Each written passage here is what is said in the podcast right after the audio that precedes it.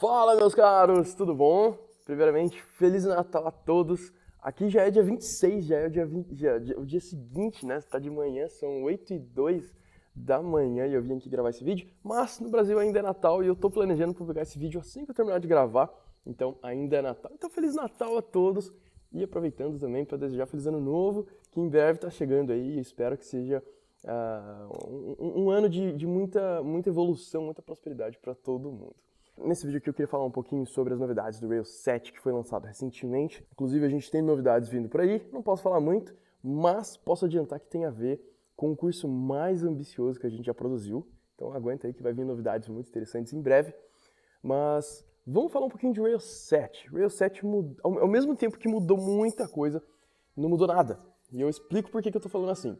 Na parte de back-end mudou muita pouca coisa. Tem uma novidade aqui e ali. Claro que sempre tem melhorias incrementais, mas as novidades que são que, que vale a pena comentar e, e, e, entender as diferenças e estudar são poucas. São bem poucas na verdade. Inclusive eu arrisco dizer que se você não estudar nada, você vai continuar conseguindo fazer tudo que você já faz hoje com o Rails 6. Essa é uma boa notícia e uma má notícia sempre, né? Que assim, significa que o framework está estável o suficiente, você não precisa estudar muito, é, para se adaptar e não vai ter trabalho para repreender coisas e, e tirar essa, essa, memória muscular que às vezes a gente tem, né?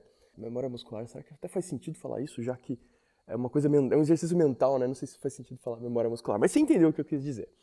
Por outro lado, significa que está tendo menos inovação, né? Apesar de estar mais estável tudo mais, teve menos novidades significativas. Eu particularmente gosto porque de todas as ferramentas, de todos os frameworks e até linguagens, por que não, que eu venho estudando nos últimos, sei lá, 5, 10 anos, eu sempre que eu preciso criar um projeto, que eu preciso ir rápido.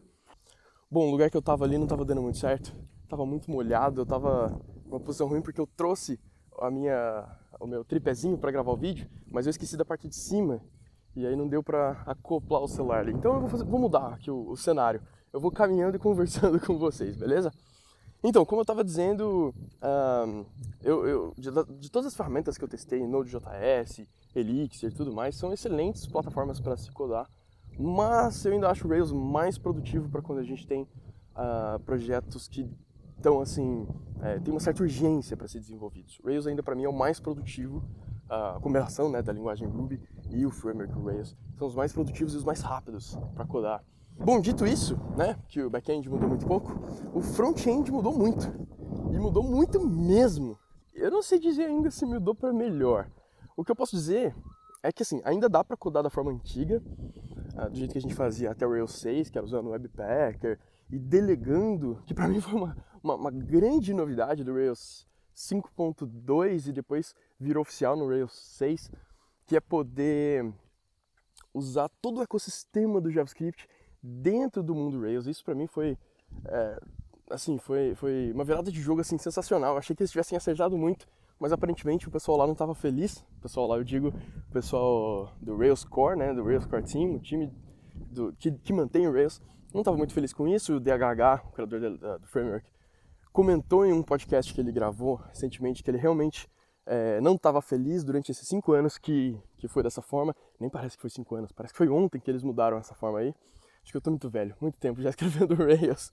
Mas faz cinco anos já que estava nessa forma, ele não estava feliz e resolveram mudar mais uma vez para uma direção completamente oposta, eu diria até ousada e ligeiramente arriscada, inclusive. E arriscada porque, uh, por enquanto, somente o, o, o, Chrome, o navegador Chrome, é, é, suporta uma tecnologia fundamental para esse novo padrão, que são os import maps, mas tem polyfills, né, que a gente consegue fun fazer funcionar no, no, Firefox, no Safari e, e em outros navegadores também. Obviamente todos os navegadores baseados no Chrome, como o Brave, o Edge, já funcionam, mas uh, para o Safari, para o Firefox e para alguns outros aí a gente provavelmente vai ter que esperar um pouquinho. Mas use Polyfill e seja feliz, né? Funciona, resolve o problema.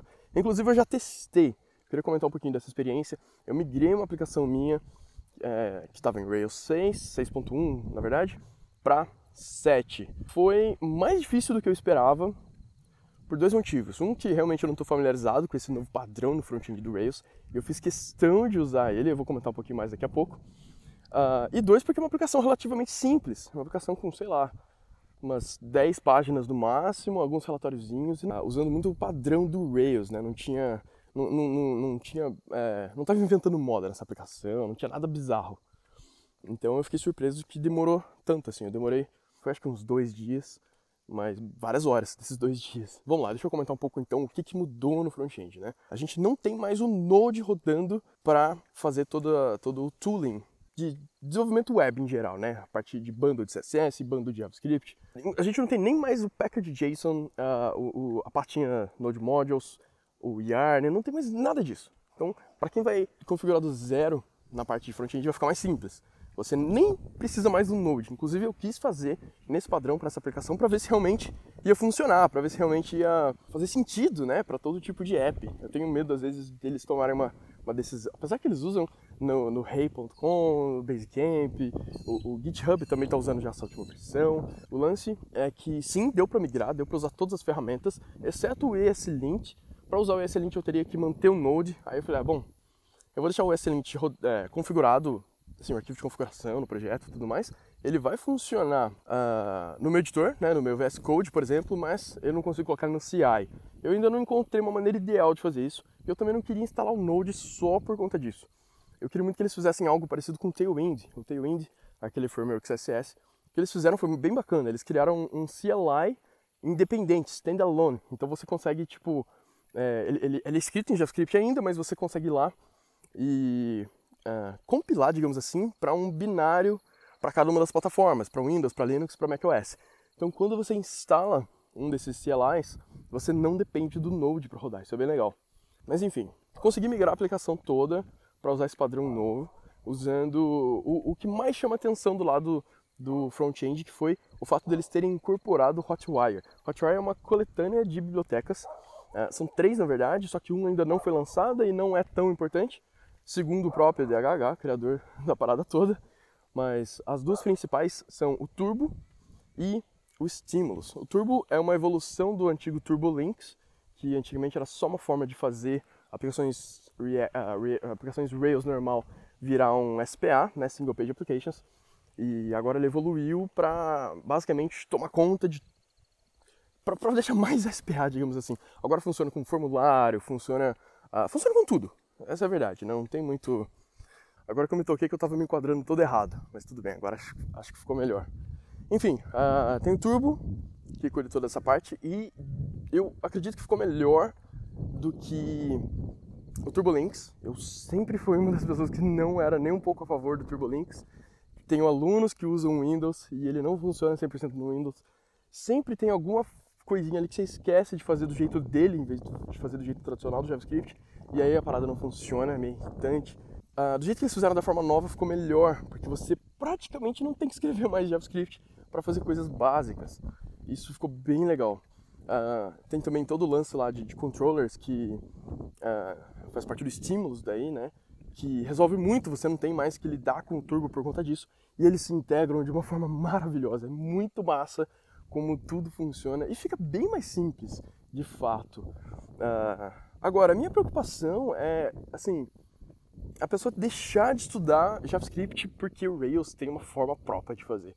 Isso eu, não concordo muito. Eu acho que JavaScript é importante e vai continuar sendo importante por um bom tempo. Quando eu digo JavaScript, eu estou falando JavaScript e TypeScript, tá joia? TypeScript também é, é sensacional e eu recomendo muito.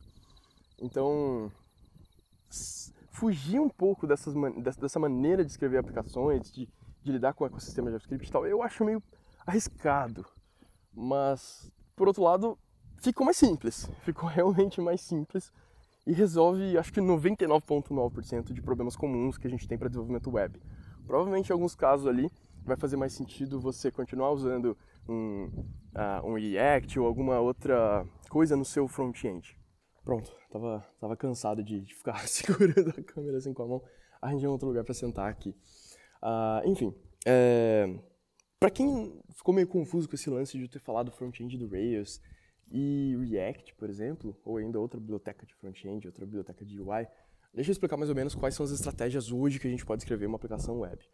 Basicamente, a gente pode escrever uma aplicação Rails para cuidar de ambos o back-end e o front-end. Tá? Essa é a forma mais tradicional, digamos assim, de fazer uma aplicação, uh, aplicação Rails um, que foi a forma, a forma mais como assim que a gente cria, né, desde que surgiu o Rails. Depois que surgiu o React e outras coisas do tipo, outras ferramentas do tipo, a, o que a gente pode fazer... Eu vou dar exemplo de React, que é o que eu tenho mais experiência, tá joia? Um, uma segunda forma de fazer, uma segunda estratégia. Eu vou, eu vou listar quatro, tá? A primeira é o Rails para cuidar do back-end e do front-end. Tudo do lado do Rails, e é o que eu estava falando até agora há pouco, né, usando Hotwire, que é o Turbo mais o Stimulus, que também tem uma outra ferramenta chamada Strava, Strada, que eles não liberaram ainda, mas essa é outra história.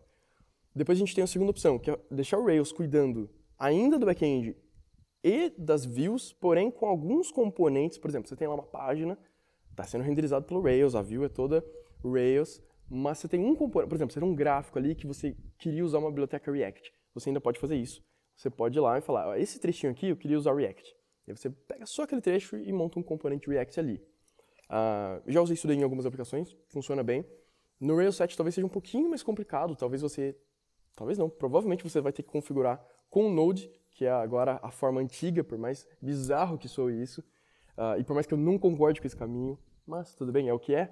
Uh, mas por enquanto ainda dá para usar com Node e tudo mais. Talvez na versão 8 ou 7.1, por exemplo, talvez eles matem de vez essa opção, o que para mim vai ser um erro. Espero que eles não façam isso. A terceira opção é uma opção que eu já vi na empresa que eu trabalho, um projeto muito grande, inclusive. O que eles fazem é Uh, ainda é, essas três primeiras são muito parecidas, tá? Que é o Rails ainda cuidando do back-end e do front-end, porém, aqui o Rails praticamente só fornece dados para a parte do front-end. Então, na hora que ele renderiza a view, né, o HTML ainda é provido do lado do servidor pelo Rails, mas quando chega na view, o Rails já não sabe mais nada. É só um componentezão React que monta a página inteira. Uh, inclusive, tem umas formas bem interessantes de, de, de fazer isso e ele monta a página inteira e ali dentro tem vários subcomponentes e aí tudo mais que precisa. Então, é basicamente o Rails achando que está cuidando de tudo, mas na verdade o front-end é todo do React. E tem a quarta opção, que depois de analisar todas essas, inclusive as opções novas do Rails 7, a quarta opção para mim ainda é a mais viável para projetos eh, que você pretende manter a, a médio ou longo prazo, que é separar completamente o back-end do front-end. Então você tem Rails como API né, no back-end, o Rails ainda vai continuar lidando com a gerenciando banco de dados, né, adicionando, lendo, deletando, atualizando dados do banco de dados, fazendo integração com APIs externas, mandando e-mails, enfim, é, cuidando de lógica de negócio, todo, todo lado de back-end continua sendo feito pelo Rails e do outro lado, no front-end, a gente tem uma aplicação completamente separada, feita em alguma biblioteca própria para UI, por exemplo, React, né, que eu estava falando antes. Então, pode ser uh, um projeto Next.js, que para mim é o melhor framework de React hoje. Então, você pode ir lá e... e... Inclusive, eu estou desenvolvendo um projeto novo usando justamente essa stack, né, o Rails só para API e Next.js para cuidar de uma aplicação React no front-end. E eles se comunicam através dessa API, né, basicamente isso. Aí você pode fazer autenticação com a JWT.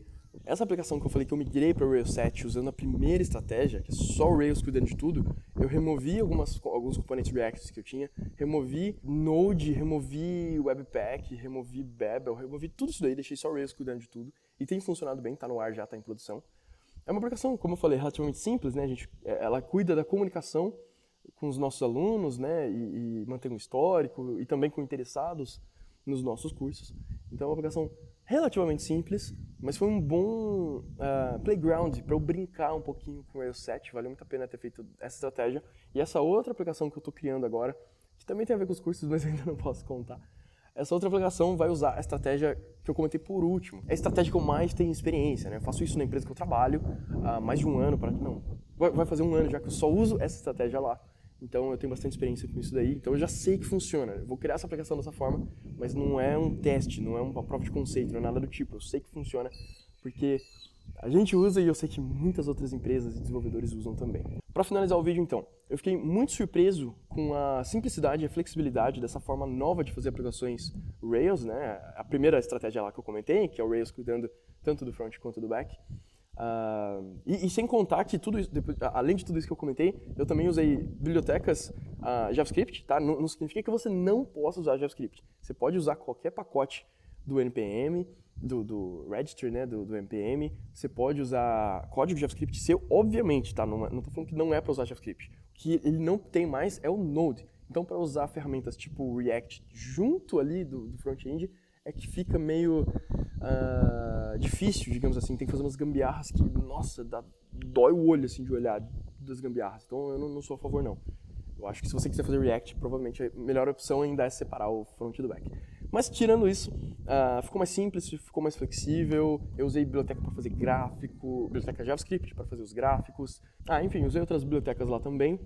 Mas eu queria que você deixasse um comentário aqui embaixo qual dessas quatro opções que eu comentei que uh, faz mais sentido. Provavelmente pode ser uma, uma pode, pode ser que eu esteja errado, mas na minha perspectiva quase ninguém usa a opção 2 e 3. O mais comum mesmo é usar o Rails para tudo, front e back, ou separar o Rails na API, no back-end, e React no front-end, ou alguma outra coisa no front-end, como Vue, por exemplo. Uh, queria saber de você, deixa aqui no comentário, só para a gente trocar uma ideia mesmo. Eu estou realmente uh, interessado e curioso para saber o que as pessoas estão usando né, em termos de estratégia para desenvolver aplicações web. Então deixa no comentário para a gente trocar uma ideia. E obrigado por ter assistido esse vídeo até o final. E espero que tenha te dado algum insight ou te ensinado alguma coisa, mesmo que pequena, porque esse é sempre o meu objetivo, né, ajudar as pessoas aí a se atualizarem, evoluírem e conhecer mais sobre desenvolvimento em geral, beleza? Então é isso, meus caras, eu vou ficando por aqui. Muito obrigado por ter assistido. É sempre um prazer estar aqui gravando vídeo e trocando ideia com vocês. A gente se vê em breve em um outro vídeo ou quando eu estiver divulgando as novidades que estão vindo por aí. Um grande abraço, bom, uh, boas festas aí de final de ano para todos vocês e stay safe. Tchau, tchau.